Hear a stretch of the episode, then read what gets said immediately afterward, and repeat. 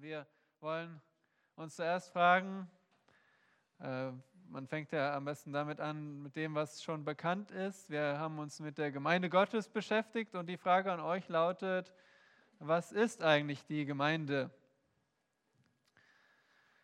Und so möchte ich sicherstellen, dass ihr auch davon etwas mitnehmt. Daher offene Frage an euch, was ist die Gemeinde? Was fällt euch dazu ein? Versammlung der Heiligen. Okay, ja. Weitere Meldungen.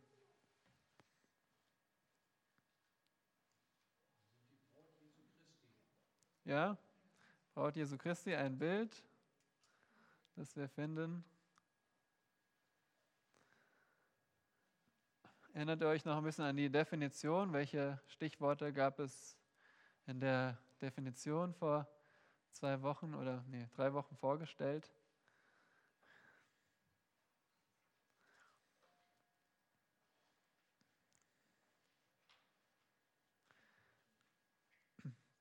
Mit welchem Bund ist die Gemeinde verknüpft? Welchem Bündnis in der Bibel? Mit dem neuen Bund, genau. Gehen wir mal äh, zu der Frage, hier, oh, das ist jetzt schon komplett, na gut, also der, die Gemeinschaft des neuen Bundes aus gläubigen Juden und Heiden. Und jetzt macht mal weiter. Wer traut sich, das weiter zu erklären anhand des Bildes hier? Die Gemeinde ist die Gemeinschaft äh, des neuen Bundes aus gläubigen Juden und Heiden. Und was, was ist da noch zu sehen? Ja, Svenja? Ja? Genau. Also seit Pfingsten äh, begann die Gemeinde bis zur Entrückung, wenn sie aus der Erde weggenommen wird, von der Erde, und sie versammelt sich in lokalen Gemeinden. Ist also nicht an einem Ort gleichzeitig, und außerdem ist, gibt es auch noch einen Teil der Gemeinde, der schon im Himmel ist. Wenn ihr an die vielen Heiligen denkt, die schon entschlafen sind und schon beim Herrn sind. Dann, das ist die Definition, die haben wir jetzt gerade als in bildlicher Form uns nochmal vergegenwärtigt. Außerdem wollen wir einen Rückblick halten auf die Lebenselemente der Gemeinde. Das hat Sam uns gelehrt. Und ich denke, es ist äh, hilfreich, weil der Schlüssel zum Lernen ist, wenn wir wiederholen. Deswegen möchte ich auch diese Lebenselemente uns nochmal in Erinnerung rufen. Wir beginnen mit Apostelgeschichte 2, Vers 41. Schlagt mal diesen Vers auf in Apostelgeschichte, Kapitel 2, Vers 41. Beziehungsweise 42. Ähm, lesen wir, oder wir lesen 41 bis 42, die beiden Verse mal hintereinander. So. Liest uns jemand bitte mal die beiden Verse.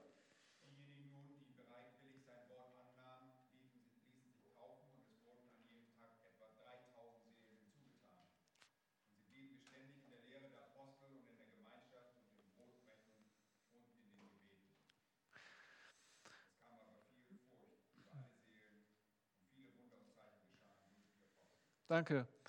Nun möchte ich eure Aufmerksamkeit auf den Beginn von Vers 42 lenken, denn dort seht ihr das Wort, wie bei mir in der Elberfelder Übersetzung steht, sie verharrten aber. Wie heißt es in der Schlachter? Sie blieben beständig und das ist eine andere Umschreibung dessen, dass man standhafte Hingabe beweist und anhaltende Zuwendung zu einer bestimmten Sache selbst bei Widerstand. Und so haben wir uns angesehen, diesen Punkt der Hingabe. Hingabe. Und worin verharrten die Gläubigen? Wessen oder was gaben sie sich hin? Schaut mal in euren Text. In der Lehre, ja? Gemeinschaft, Brotbrechen und gebeten.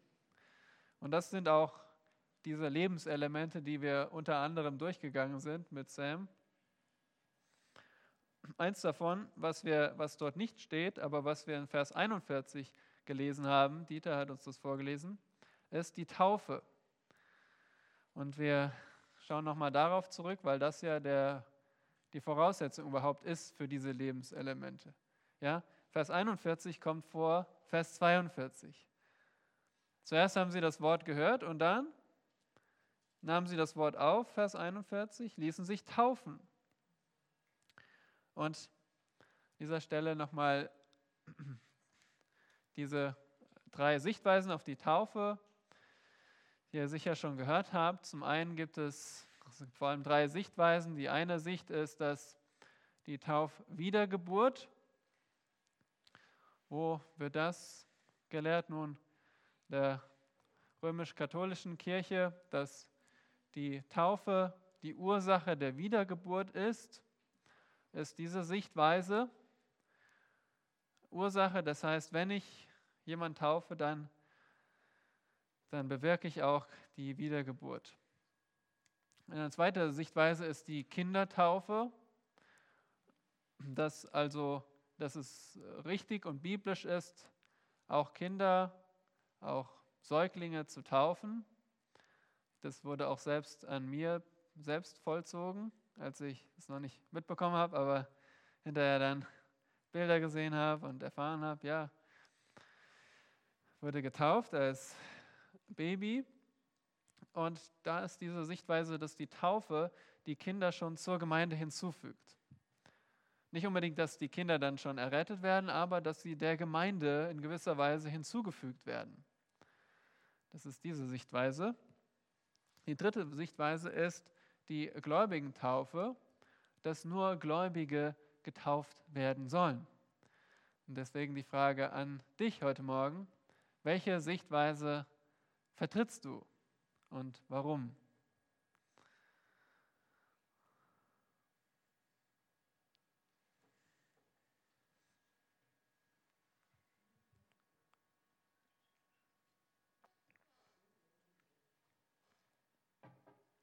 Wer möchte antworten?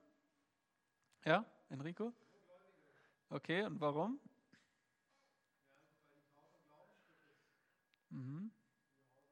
Hast du einen Vers oder so? Oder? Hast du einen Vers, wo du das. Okay, ja, in Markus 16, gell? wer glaubt und getauft er ist, der wird errettet werden. Wer aber nicht glaubt, der wird verdammt werden, heißt es in Markus 16. Vers 15 oder so, oder weiß ich jetzt nicht mehr genau.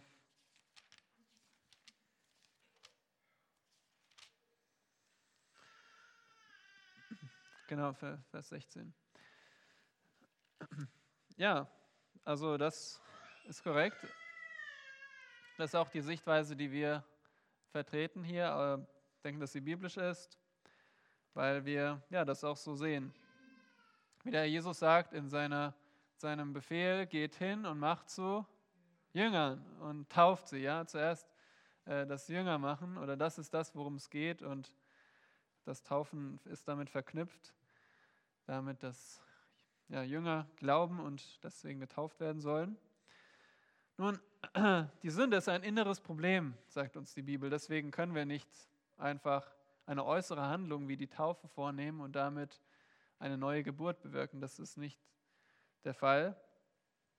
Und außerdem bringt nur die Wiedergeburt den Eintritt in den neuen Bund. Äh, wenn ihr euch erinnert an das Thema Bündnisse. Wie kommen wir in den neuen Bund? Der neue Bund, vor allem zwei Dinge, ein neues Herz und Reinigung von Sünden. Und das kommt nicht durch die Taufe, sondern durch die Wiedergeburt.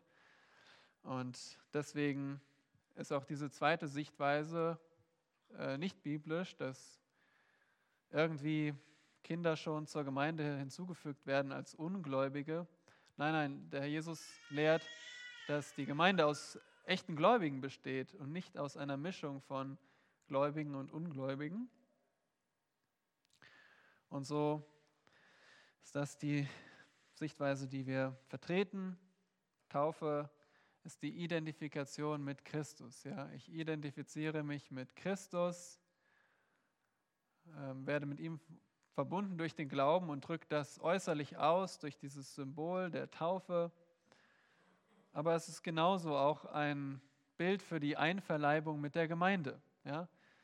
Deswegen äh, plädiere ich auch dafür, nicht zu taufen, einfach außerhalb einer Gemeinde, so ich bin irgendwie in Israel im Urlaub und lass mich dort taufen. Ähm, Nein, es ist immer mit einer lokalen Gemeinde verbunden, wie schon im Neuen Testament sehen wir das. Und ja, ähm, nun werdet ihr sagen, der Kämmerer hatte keine Gemeinde da, aber der, der hat einfach das Wort Gottes verstanden und wollte sofort seinen Glauben bezeugen. Und das ist eher eine Ausnahme. Wir sollen nicht diese Beispiele als, aus der Apostelgeschichte als Vorbild nehmen, unbedingt. Also, wir identifizieren uns mit Christus und mit seiner Gemeinde.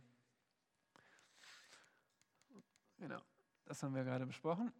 Äh, Gottesdienst hat uns Sam auch erklärt, da nochmal eine andere Perspektive. Und zwar wollte ich euch ein interessantes Zitat vorstellen von einem Kirchenvater aus dem zweiten Jahrhundert. Also lange Zeit her, 1800 Jahre und mehr her. Und ich möchte euch ein Zitat vorstellen, wo ihr seht, wie, die, wie ein Gottesdienst aussah vor über 1800 Jahren. Schauen wir uns das mal an. Dieser Mann heißt Justin der Märtyrer und in seiner ersten Apologie schreibt er folgendes. An dem Tage, den man Sonntag nennt, findet eine Versammlung aller statt, die in Städten oder auf dem Lande wohnen. Dabei werden die Denkwürdigkeiten der Apostel oder die Schriften der Propheten vorgelesen, solange es angeht. Hat der Vorleser aufgehört, so gibt der Vorsteher in einer Ansprache eine Ermahnung und Aufforderung zur Nachahmung all dieses Guten. Darauf erheben wir uns alle zusammen und senden Gebete empor. Und wie schon erwähnt wurde, wenn wir mit dem Gebete zu Ende sind, werden Brot und Wein und Wasser herbeigeholt. Der Vorsteher spricht Gebete und Danksagung mit aller Kraft und das Volk stimmt ein, indem es das Amen sagt. Darauf die findet die Ausspendung statt. Jeder erhält seinen Teil von dem Konsekrierten, den Abwesenden aber wird er durch die Diakonen gebracht.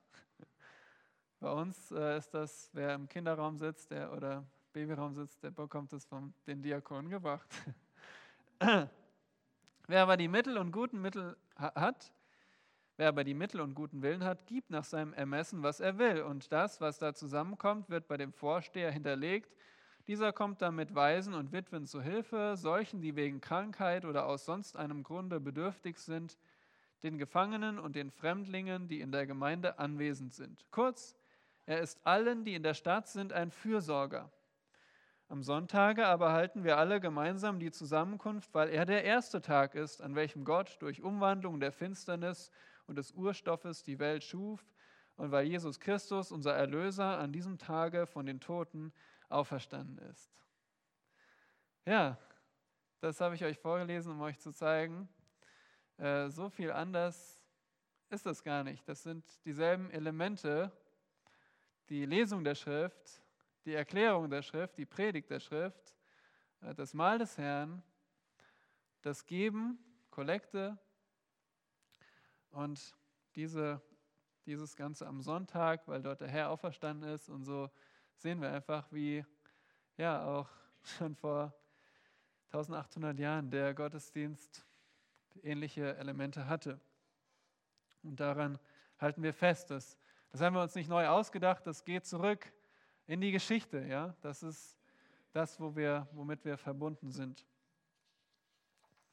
Und klar, wir, wir lehren die Bibel, Bibellehre ist ein Lebenselement der Gemeinde, äh, die Gemeinschaft, dass wir die einander Aufforderungen praktizieren, einander zu dienen, zu ermahnen, anzuspornen für gute Werke, zu guten Werken und dass wir das Mahl des Herrn feiern. Und da möchte ich auch noch mal kurz innehalten und euch vier Sichtweisen vorstellen, vier Sichtweisen auf das Mahl des Herrn, dass wir da auch wissen, was wir eigentlich glauben und wie wir damit umgehen. Eine Sichtweise nennt sich Transsubstantiation. Das ist die Sichtweise, die ja, lange Zeit und auch immer noch in der römisch-katholischen Kirche so gelehrt und praktiziert wird.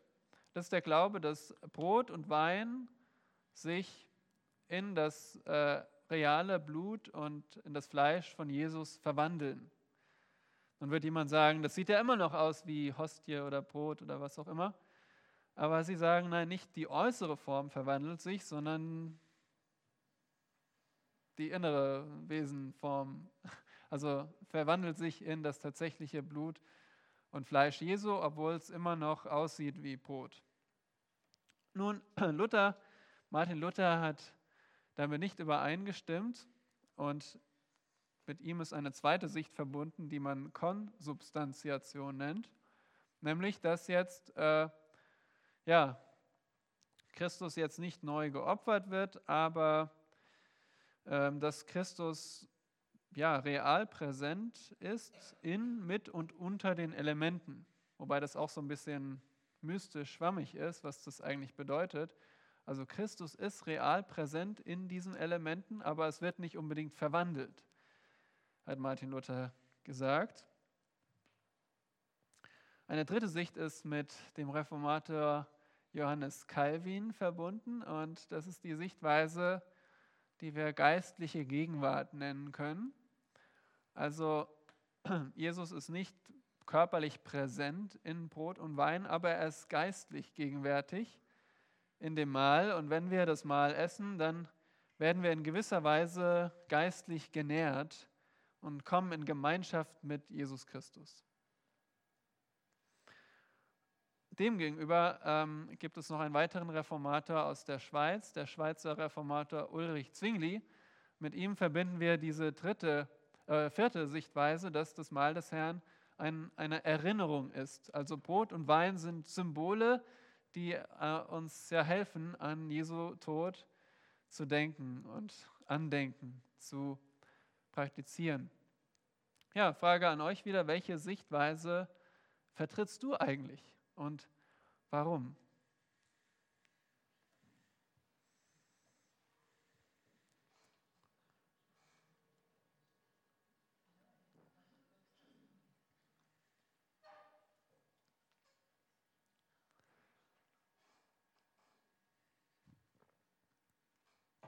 Okay, Robert, ich weiß. Wahrscheinlich. Okay. Wie bitte? Fünfte? Okay, 3,5. Jemand anders noch?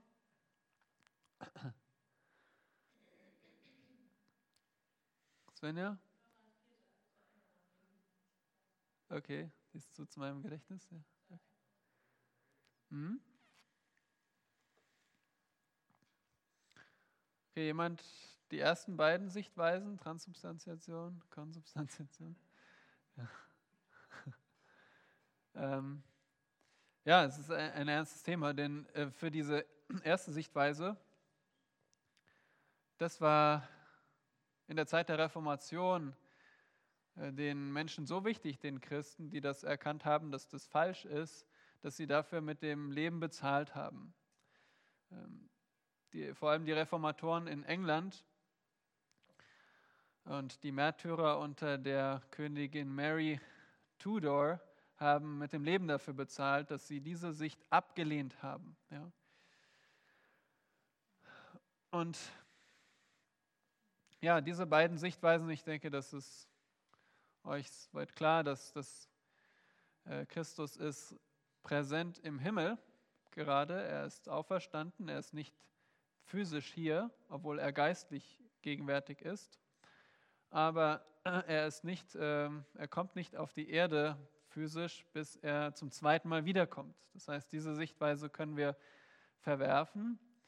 Aber was ist eigentlich mit dieser dritten Sichtweise, geistliche Gegenwart? Die Teilnahme bringt geistliche Gemeinschaft mit Christus. Was denkt ihr dazu?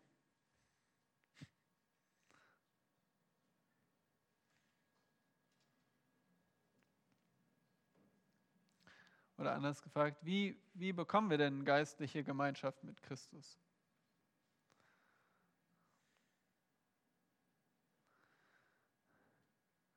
Okay, vielleicht mal jemand anders als Svenja.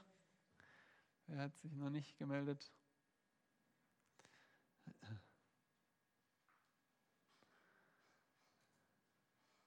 Wie bekommen wir Gemeinschaft? Wie kommen wir in Gemeinschaft mit Jesus Christus? Müsste eigentlich jeder von euch irgendeine Vorstellung dazu haben, oder? Also, was denkt ihr? Svenja, was wolltest du nennen? Ja, durch die Errettung. Äh, wie werden wir errettet? Durch Glauben, ja. Also durch den Glauben werden wir mit Christus vereint und ähm, ja, werden ihm nahegebracht. Von daher, es das jetzt nicht unbedingt irgendeine geistliche Reinigung, wenn wir dieses Mal nehmen. Auf der anderen Seite müssen wir uns bewusst sein, dass natürlich Jesus Christus geistlich gegenwärtig ist. Ja? Und da können wir von lernen, dass wir, dass wir das wirklich ernst nehmen. Jesus Christus ist gegenwärtig. Er ist dabei. Und er sieht uns, unser Herz. Und und doch ist es nicht so, dass wir dadurch mehr Gemeinschaft mit ihm bekommen, wenn wir jetzt dieses Brot und dieses, diesen Wein oder Saft trinken. Von daher, ja, wir äh, nehmen auch diese Sichtweise ein. Es ist ein Erinnerungsmahl. Auf der anderen Seite, ja, es ist ebenso auch eine Verkündigung für für Gläubige und Ungläubige. Und deswegen tun wir gut daran, nicht so den Eindruck zu erwecken, dass Ungläubige rausgehen müssen vor dem Mahl,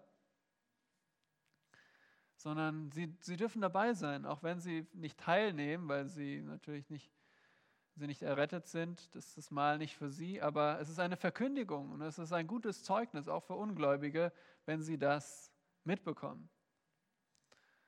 Deswegen auch werden ja auch die älteren Kinder, vielleicht in Zukunft auch noch mehr Kinder dabei sitzen, um das mitzubekommen. Auf der anderen Seite ist es auch ein, eine Gelegenheit zur Prüfung, sich selbst zu prüfen. Aber es ist jetzt kein Beichtstuhl, okay? Also lasst uns das Mal des Herrn nicht zu einem Beichtstuhl machen, wo es primär um unser Bekenntnis unserer Sünden geht, wo wir auf uns fixiert sind, ja? wo wir denken, dass wir einen bestimmten Standard erreichen müssen, um am Mahl teilzunehmen. Nein, es geht um Christus, okay? Es geht um die Erinnerung an Jesus Christus und an ihn wollen wir denken, wenn wir das Mahl feiern. Ja, sonst haben wir noch das Gebet. Ich denke, da hattest du aufgehört, Sam, oder wie weit? Ja. ja, das ist auch schwierig jetzt einfach das in wenigen Minuten zusammenzufassen. Wir, Gebet ist so, ähm, so zentral und denke, ich habe, okay, ich habe jetzt das nicht euch nochmal aus oder hier vor Augen geführt, aber lasst uns mal diesen Vers aufschlagen, Hebräer 4.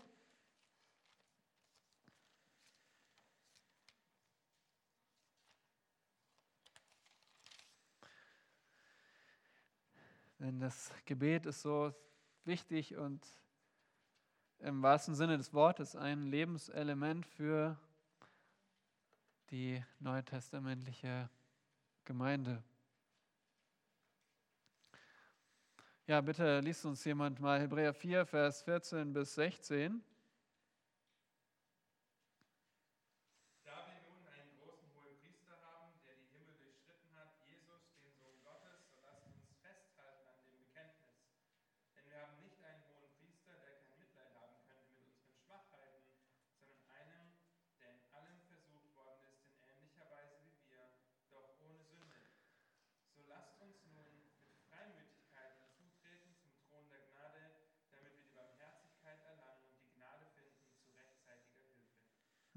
Danke. Ja, die, diese Hebräer, diese Empfänger des Briefes, die waren unter großer Bedrängnis und ihr Glaube war angefochten. Sie waren, ihr Glaube war auf dem Prüfstand. Es war nicht klar, ob wirklich alle, die angeschrieben sind, auch wirklich errettet sind oder ob manche nicht nur sich vielleicht äh, äußerlich dazu zur Gemeinde hielten und, und doch nicht wirklich wiedergeboren sind. Und so ist diese eindringliche Aufforderung, lasst uns das Bekenntnis festhalten. Das zeigt, ob wir wirklich Gläubige sind, wenn wir auch daran festhalten. Nun, wie, wie kann ich mit meiner Schwachheit überhaupt sicherstellen, dass ich am Bekenntnis festhalte, dass ich nicht doch abfalle im Sinne von zeige, dass ich nie errettet war? Nun, Vers 15 und 16 ist, das Gebet ist die Antwort. Wenn du deine Schwachheit siehst und dir bewusst bist, dass nicht deine Kraft dich bei der Stange hält, dann geh ins Gebet. Wir haben einen hohen Priester. Dieser hohe Priester kennt unsere Schwachheiten und diese eindringliche Aufforderung in Vers 16 gilt uns. Lasst uns nun mit Freimütigkeit hinzutreten. In anderen Worten, geh ins Gebet, geh zu dem Thron der Gnade. Und das soll auch unser Leben als Gemeinde erstmal persönlich und, und gemeinsam ja, prägen, dass wir beten. Ich könnte euch eine ganze Liste von Motivationen vorlesen für, dafür, dass wir beten sollen. Wir sind abhängig von Gott. Wir brauchen Weisheit von Gott. Wir brauchen Befreiung aus Bedrängnis. Wir wünschen uns hoffentlich, Gott Danke zu sagen. Wir müssen unsere Sünden bekennen. Wir wollen, dass Ungläubige errettet werden. Wir wollen, dass wir geistlich wachsen. All diese Dinge bekommen wir durch Gebet. All diese Segnungen bekommen wir als Antwort auf das Gebet. Und so ist das ein weiteres Lebenselement, genauso wie die Zucht. Damit ist die Gemeinde Zucht gemeint. Und auch davon, ja, wisst ihr, wisst ihr Bescheid? Gott will eine reine Gemeinde und deswegen geht es darum, dass wir, wenn jemand in Sünde irre geht, dass wir nicht ihn sofort ausschließen, sondern dass wir ihn gewinnen, dass wir ihn wiederherstellen. Und die Mittel dazu sind Konfrontation, dass wir die Sünde ansprechen, die wir sehen im Leben des anderen Gläubigen und ihn doch ermahnen, Buße zu tun über Sünde, die wir äh, sehen und mitbekommen. Und da gibt es verschiedene Schritte. Zuerst konfrontieren wir uns hoffentlich selbst, hat Pascal gesagt. Der nullte Schritt ist die Selbstkonfrontation. Und dann tun wir das zuerst privat unter vier Augen, bezeugt durch Zeugen, öffentlich als Gemeinde. Und wer dann immer noch nicht hören will, der zeigt, dass er kein gläubiger Mensch ist und muss ausgeschlossen werden, beziehungsweise ja, zeigt, dass er nicht dazugehört, wenn er an Sünde festhält und nicht auf die Ermahnung hört, umzukehren. Das waren also die Lebenselemente. Jetzt kommen wir sozusagen auf Neuland, aber eigentlich ist es kein Neuland, weil gerade das Thema Mitgliedschaft, jeder, der hier Mitglied ist, hat schon mal davon gehört. Wer von euch ist Mitglied hier in der Gemeinde? Vielleicht haben nicht alle die Frage verstanden. Wer ist Mitglied hier der BGB? Ja, und darum kennt ihr dieses Thema Mitgliedschaft. Nun, ähm, Ja, dieses Thema ist vielleicht für uns vertraut, aber nicht so selbstverständlich. Vielleicht habt ihr schon mal jemanden getroffen, der sagt, warum soll ich überhaupt Mitglied sein in einer Gemeinde? Ich komme gerne zu der Gemeinde, ich gehe gerne in den Gottesdienst, aber äh, ich brauche, äh, ich möchte jetzt nicht Mitglied werden. Ich brauche das nicht. Äh, wie würdet ihr mir antworten? Was würdet ihr mir zustimmen? Nicht? Okay, Christine, was würdest du mir sagen? Weswegen? Okay. Ja, für mich ist es jetzt nicht selbstverständlich. Was? Okay, weswegen sollte ich das tun?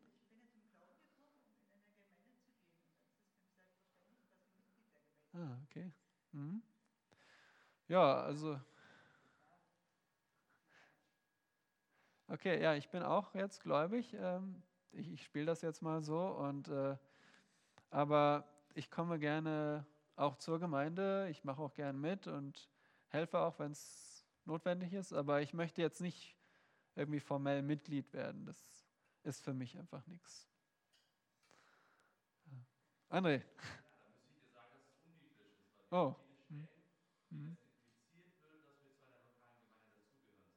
Mhm.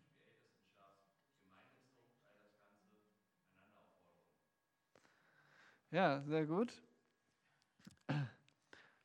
Das äh, wollen wir auch noch durchgehen. André ist ja auch, lehrt ja auch, äh, hat ja schon mal diese Mitgliedschaftsklasse auch gelehrt, kennt sich da gut aus. Mir ist nur aufgefallen, dass ja eigentlich jeder schon Mitglied ist in der Gemeinde. Auch wenn er jetzt nicht formell Mitglied ist, weil 1. Korinther 12, Vers 13 zeigt uns, dass wir zu dem Leib Jesu Christi hinzugefügt werden. Da heißt es, denn in einem Geist sind wir alle zu einem Leib getauft worden, es seien Juden oder Griechen, es seien Sklaven oder Freie, und sind alle mit einem Geist getränkt worden. Darum geht es da geht es um die Taufe mit dem Heiligen Geist, die geschieht, wenn wir errettet werden, wenn wir wiedergeboren werden. Und dann werden wir automatisch welcher Gemeinde hinzugefügt? Der Bibelgemeinde oder Leib Jesu? Wie nennen wir das? Anderen Worten, die die universale Gemeinde. Okay, also wenn du Christ wirst, dann bist du automatisch Mitglied schon in der universalen Gemeinde. Und wie versammelt sich die universale Gemeinde? An welchem Ort? An der lokalen Gemeinde. Das heißt, du bist eigentlich schon, du bist Teil der universalen Gemeinde und es ist nur selbstverständlich, wie Christine sagt, dass du auch einer lokalen Gemeinde angehörst. Versteht ihr den Gedankengang? Du hast gar nicht die Wahl, okay, ich möchte jetzt lokal mich anschließen oder nicht. Nein, du gehörst ja schon zur universalen Gemeinde und Gottes Plan dabei, die Idee dabei ist, dass du auch einer lokalen Gemeinde da dazugehörst. Und so könnten wir Mitgliedschaft so definieren. Gemeindemitgliedschaft bedeutet, sich als wiedergeborener Christ formell und verbindlich einer lokalen Gemeinde anzuschließen, um, und jetzt kommt der Zweck, um in Unterordnung unter den Ältesten gemeinsam mit anzubeten, mit zu lernen, mit zu dienen und mit zu verkündigen. Also die Voraussetzung ist Bekehrung und Taufe. Deswegen geht es um wiedergeborene Christen. Ja, die sollen sich, die, für die ist das Thema Gemeindemitgliedschaft überhaupt aktuell. Und sie sollen sich anschließen. Wir sollen uns einer lokalen Gemeinde anschließen. Wozu? Um in Unterordnung unter den Ältesten den Zweck der Gemeinde zu erfüllen. Warum in Unterordnung unter den Ältesten? Das schließt ein, dass man äh, belehrbar ist, dass man auch in der Lehre übereinstimmt.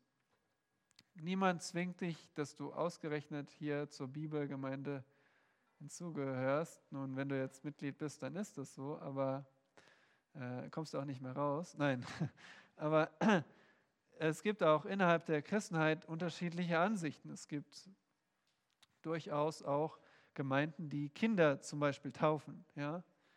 die nicht unbedingt glauben, dass Kinder wiedergeboren werden, aber die auch durchaus Kinder taufen aus bestimmten Gründen, die sie ähm, dann auch biblisch versuchen zu belegen. Aber ja, wenn, wenn zum Beispiel jemand diese Sichtweise vertritt und, und damit gar nicht klarkommt mit dem, was hier gelehrt wird, dann ist er nicht gezwungen, er muss hier Mitglied sein. Aber in dem Moment, wo er sich verbindlich auch Ältesten unterordnet, da ja, ähm, ist Voraussetzung, dass er auch sich belehren lässt und nicht einfach sagt, okay, ich das gefällt mir nicht und dies gefällt mir nicht. Ich erinnere mich an jemanden, der mal hier auch ähm, Mitglied werden wollte oder das geprüft hat und dann, ich denke, ähm, das Glaubensbekenntnis gelesen hat und, und 50 Sätze aufgeschrieben hat, mit denen er nicht übereinstimmt, war das doch so in etwa. Vielleicht eine Liste, okay, das äh, sehe ich anders und das und das und das. Okay, dann ist das nicht deine Gemeinde. Aber ähm, das bringt dann nichts, äh, zur Gemeinde zu gehören und dann ständig dagegen zu feuern. Ja, und der Zweck der Gemeinde ist, Gott zu erhöhen, evangelisieren und, und erbauen. Ja, und das ist ausgedrückt in dem, dass wir gemeinsam anbeten wollen, gemeinsam lernen wollen, gemeinsam dienen wollen und auch verkündigen. Und damit sind nicht, noch nicht nur die Prediger meint, sondern auf welche Weise verkündigst du? Wenn du an vor 15 Minuten denkst, was wir da gesagt haben. An welchem Punkt verkündigt ihr?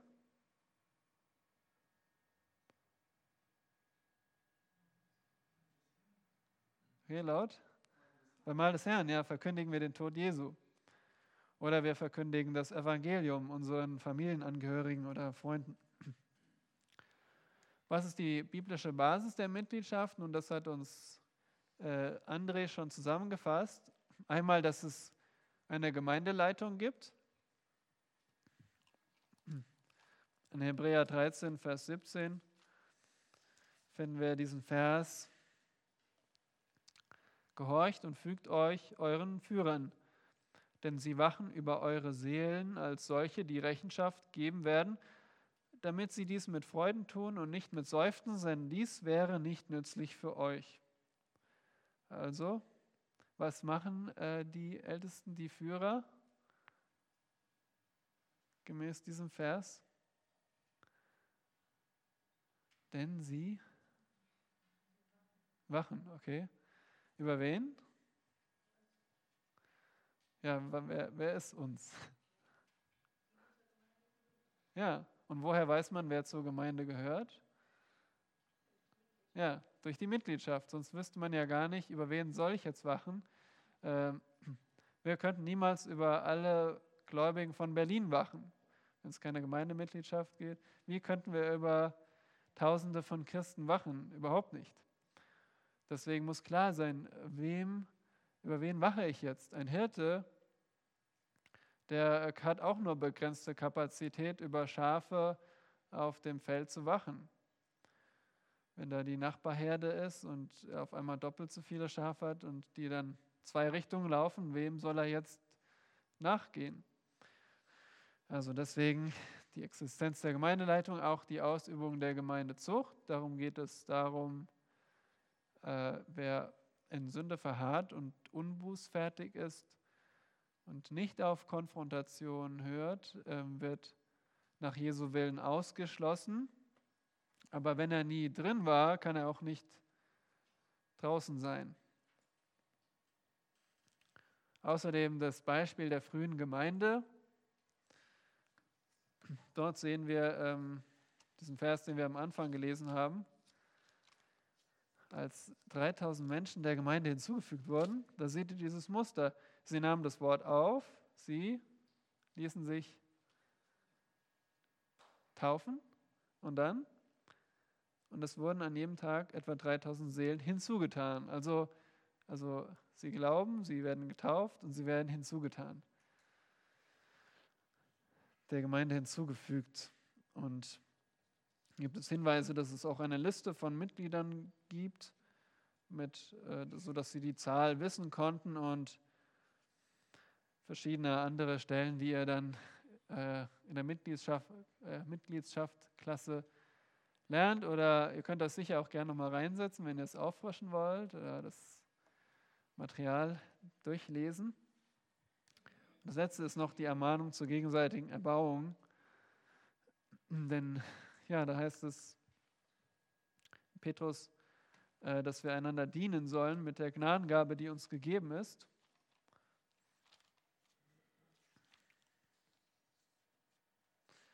Als gute Haushalter der mannigfaltigen Gnade Gottes. Und ja, wie können wir unsere Gabe einsetzen, wenn wir nicht Teil einer Gemeinde sind?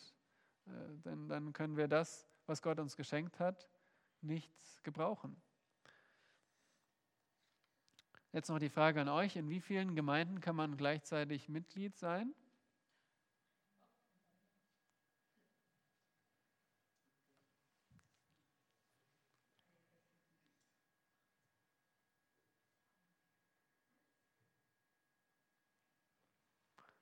Ja, Enrico? Okay. Nun, die Lokale gehört ja zur weltweiten, aber stimmt. Okay, warum nicht in zwei Lokalen?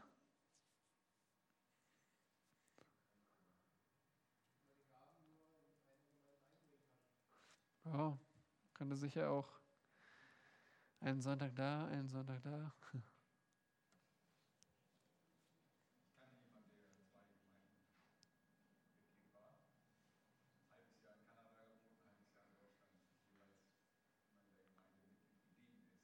Achso, und, und äh, nicht nur einmal gewechselt, sondern je, immer wiederkehrend ein halbes Jahr dort gewohnt, ein Jahr. Okay, ja. Genau, aber er konnte nie an zwei Orten gleichzeitig sein. Genau, also solche Dinge gibt es natürlich, aber das ist eher eine Ausnahme, denn als Mitglied, äh, ja, als Mitglied setzt man seine Gabe ein und nimmt Dienst war und das, ja, wenn man nur auf dem Papier irgendwo Mitglied ist und dort nicht dienen kann, dann das ist einfach der auch gehört zur Mitgliedschaft dazu. Und wie kann man jemanden kennen als Hirte, wenn er nie da ist? Ja? Also wenn er nur auf dem Papier Mitglied ist, das geht nicht. Deswegen seht ihr schon, wie das schwierig ist, in mehreren Gemeinden Mitglied zu sein. Das ist eben nicht nur eine formelle Sache, nicht nur eine formelle Sache, nicht nur, okay, ich bin jetzt hier eingeschrieben. Nein, es ist äh, eine persönliche Sache. Die Hirten kennen dich hoffentlich und du kennst die anderen und weißt, wie du dienen kannst und das macht Mitgliedschaft aus. Bei dem Thema Mitgliedschaft sind wir auch verknüpft mit dem Thema Gaben, denn wir sollen ja auch in der lokalen Gemeinde unsere Gaben einsetzen. Und hier noch wollen wir uns noch das Thema Gaben ansehen. 1. Korinther 12, Vers 7 heißt es, das haben wir jetzt erst, auch dank Pascal sind wir das durchgegangen, ähm, jedem aber wird die Offenbarung des Geistes zum Nutzen gegeben. Also jeder Christ ist begabt, jeder Christ hat eine Gabe, und deswegen geht es uns alle an, die wir äh, Christus, zu Christus gehören. Diese Gabe wird auch Gnadengabe genannt, das ist ein unverdientes Geschenk, nichts, was du dir erarbeitet hast. Und es wird auch ähm, Geistes oder geistlich Geistesgabe genannt. Also es muss unter der Kontrolle von dem Geist Gottes ausgeübt werden. Es ist nicht etwas, was du jetzt übergeben bekommen hast und jetzt benutzt du das in eigener Kraft. Nein, es ist, kommt von Gott unverdient und es wird ständig unter der Kontrolle des Geistes Gottes ausgeübt. Wie können wir nochmal vom Geist Gottes kontrolliert werden? Wie geht das?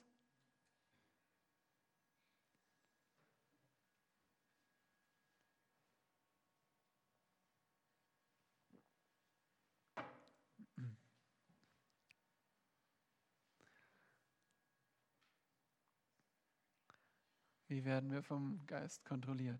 Ja? Okay. Jenny, was wolltest du sagen?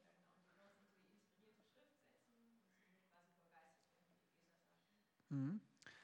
Ja, äh, lasst euch nicht berauschen, sondern oder berauscht euch nicht mit Wein, sondern werdet mit dem Geist erfüllt. Unter der Kontrolle des Geistes zu sein, heißt ähm, sich mit dem Wort zu füllen und danach zu handeln. Also es geht nicht nur um das Tun, sondern auch, dass unser Denken von Gottes Wort gefüllt ist und dass wir den dann äh, zum Dienst von anderen ähm, dienen, äh, unsere Gabe einsetzen.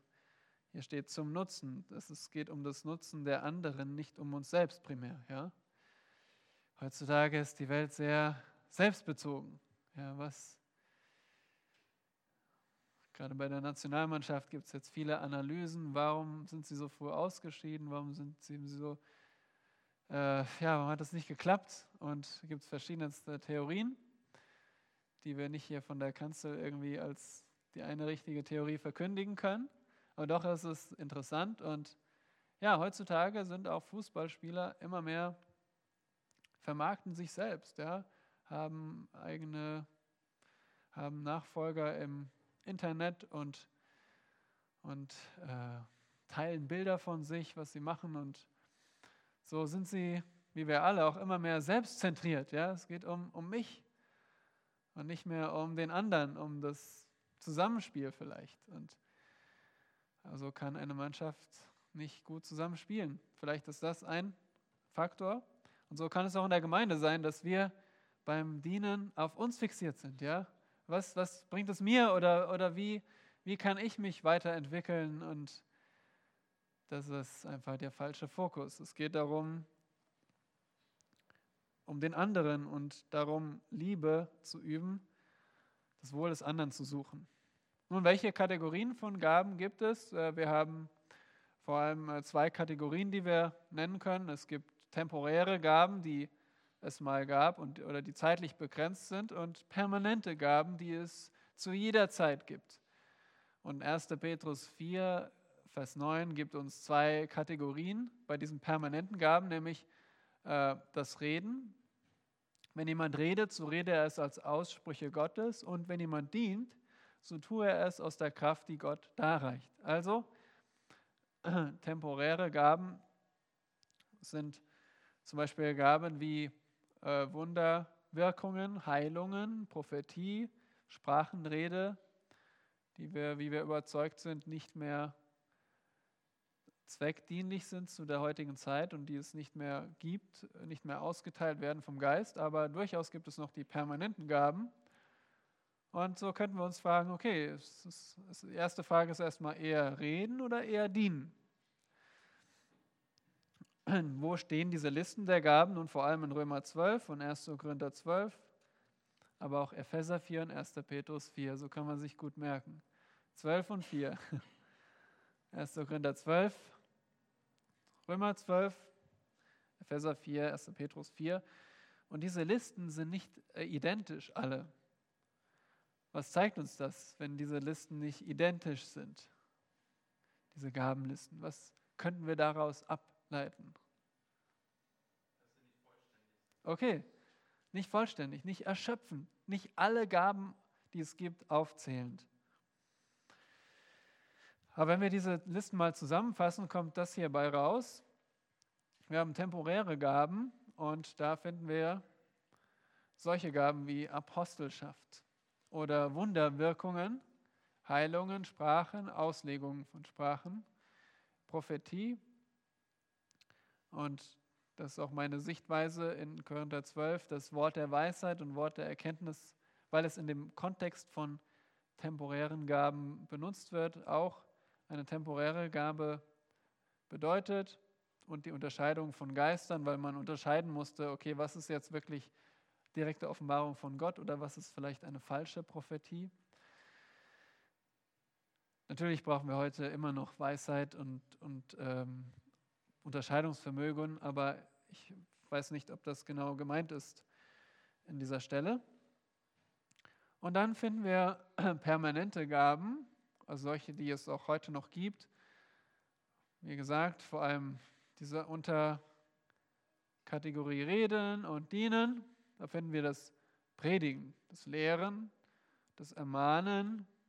Wir finden den Evangelist und den Hirtenlehrer.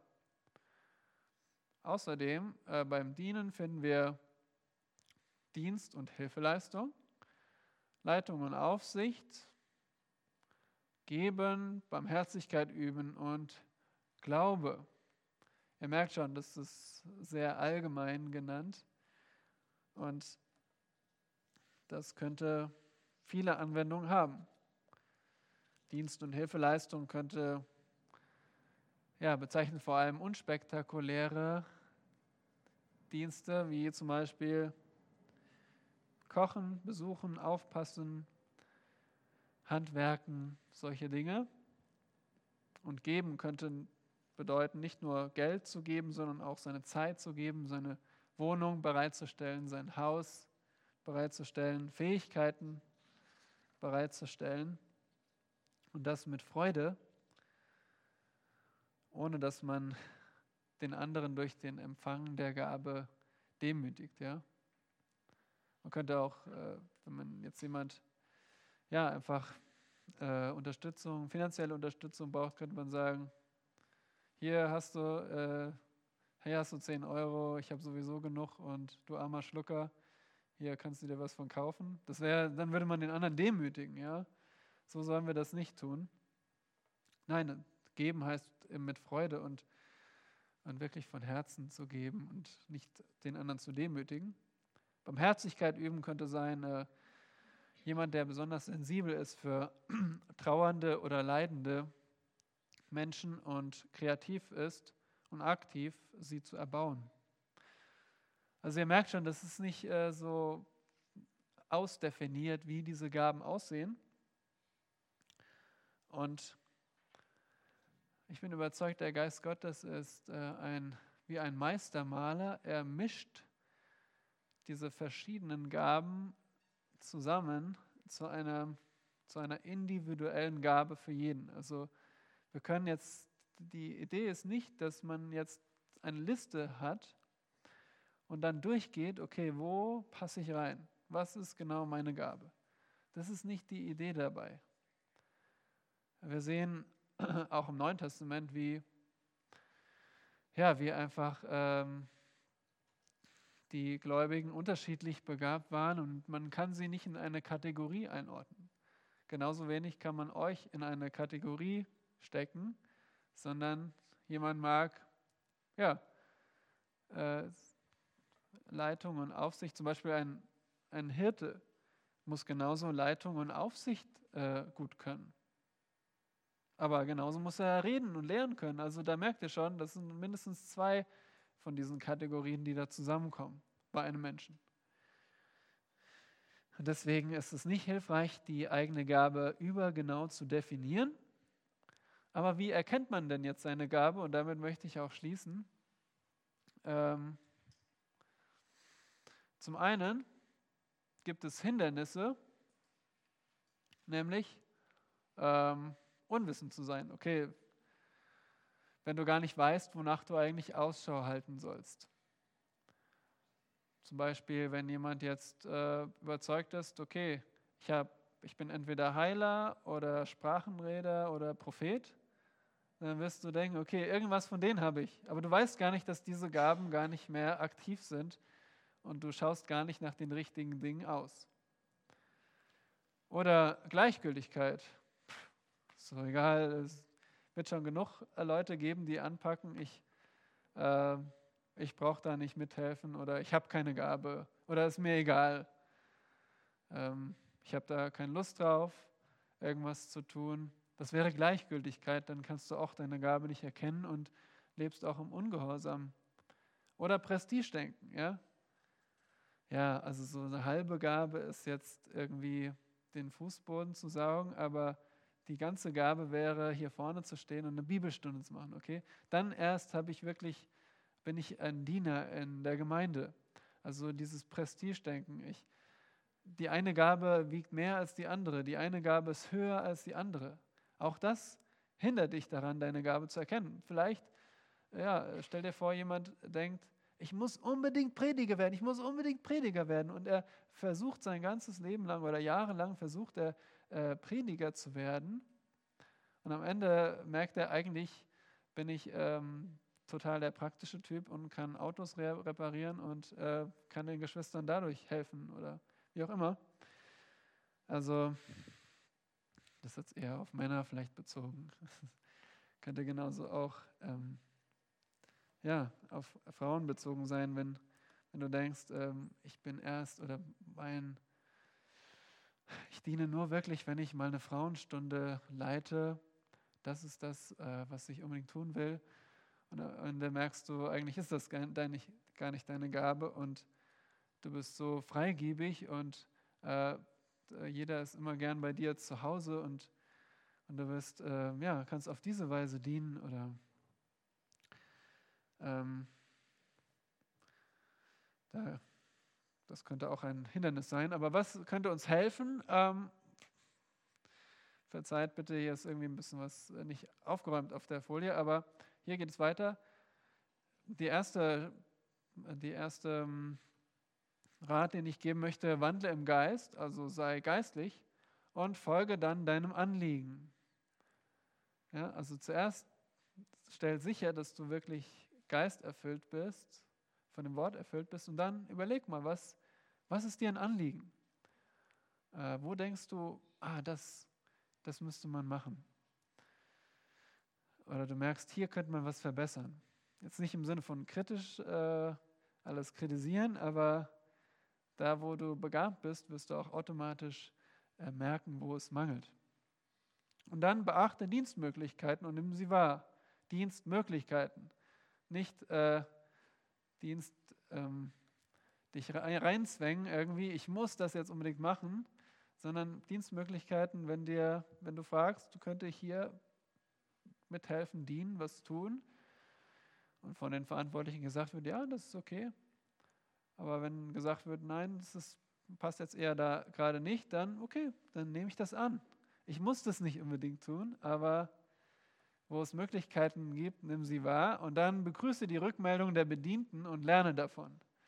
Also was, was ist so das Feedback? Ist das einfach, was ist die Rückmeldung? Ist das einfach, äh, ja, war das jetzt überhaupt nicht hilfreich? Äh, oder, oder ja, war das wirklich ähm, auch dem anderen dienlich? Weil letztendlich geht es ja darum, es geht ja nicht nur darum, dass du was tust, sondern dass anderen geholfen wird.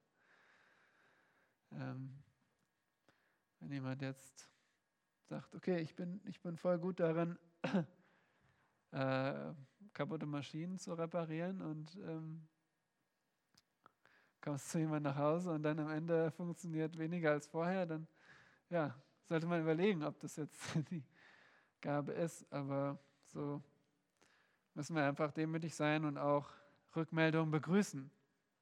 Auch als Lehrer müssen wir das tun. Das es kann wehtun, aber äh, das ist hilfreich, wenn einer sagt, du, das ist jetzt überhaupt nicht hilfreich, was du da tust. Dann können wir dadurch lernen und vorankommen. Ja, damit sind wir äh, am Ende. Achso, hier, hier war es aufgeräumt, okay. also hier war die aufgeräumte Folie.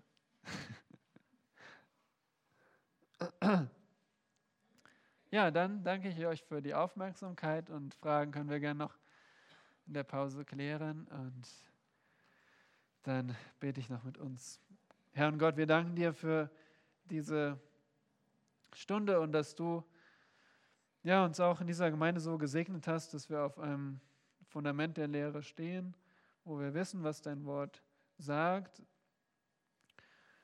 Ähm, auf der anderen Seite ist das nicht genug. Wir wollen ähm, unsere Liebe zu dir ausdrücken, indem wir tun, was du uns sagst und indem wir auch wie ein Organismus ähm, als dein Leib zusammenwirken und dienen. Und so hilf uns das jetzt ganz konkret wieder jetzt zu diesem Zeitpunkt und auch im Gottesdienst auszudrücken, zu praktizieren, zu deiner Ehre. Amen.